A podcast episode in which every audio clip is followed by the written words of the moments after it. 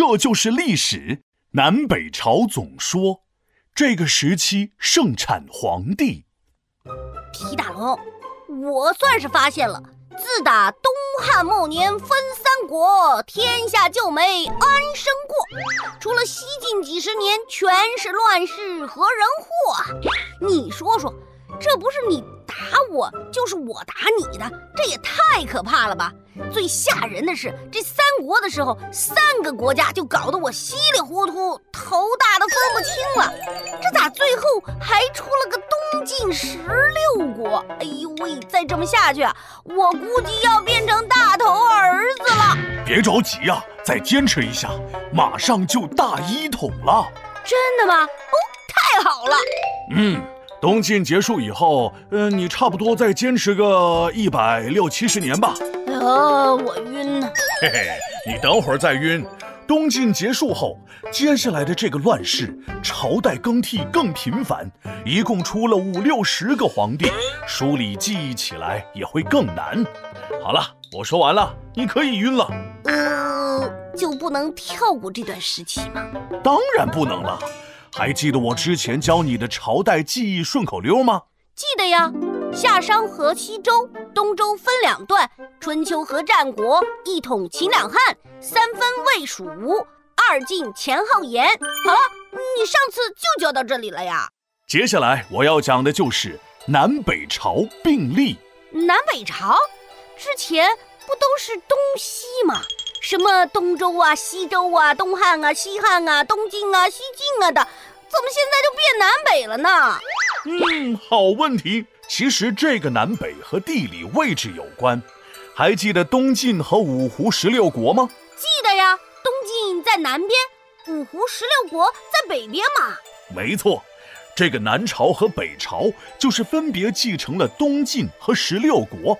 然后在中国南边和北边继续对峙的两方，可以说是一南和一北，胳膊和大腿，一会儿这边强，一会儿那边美。哦，原来是这样啊！我先给你讲讲南朝吧。东晋末期，大将军刘裕掌握了朝廷大权，后来还不满足的他直接上位，灭掉了东晋，建立了宋朝，史称刘宋。本来这个刘裕当政的时候还挺好的，百姓是有吃又有喝，天天唱着歌。但是他后来的继承者们大多不怎么样，皇帝弱，他身边的大臣就强了。到了后期，大将军萧道成篡权，建立了南齐。看来皇帝自己呀，还是得厉害一点，不然皇位可就不稳了。就是。萧道成的后代整天你打我来，我杀你，朝政混乱不堪。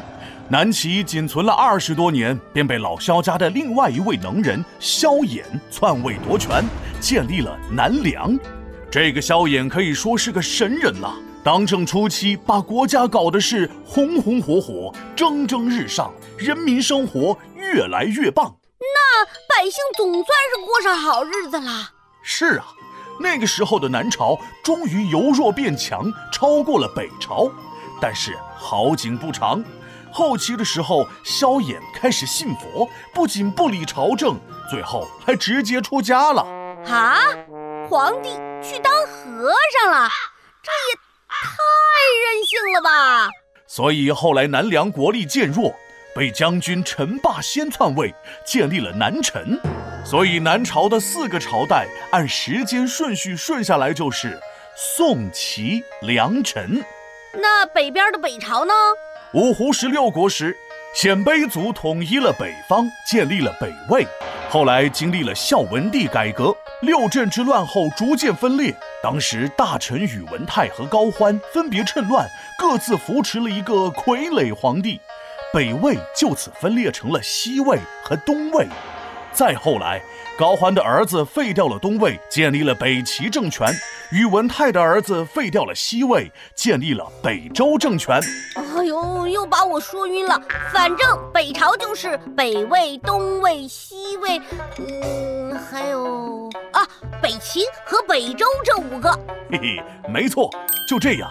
南北朝时期，中国建立了南北对立的局面。然后南方和北方的政权又不停交替，直到最后北周的大臣杨坚篡位夺权称帝，才最终统一了南北，建立了大一统的隋朝。皮大龙敲黑板，历史原来这么简单。南北朝特别乱，中国南北分两半。南朝政权有四段，宋齐梁陈来变换。北朝北魏排第一，然后分成东和西，西魏、东魏接着变，最后隋朝才统一。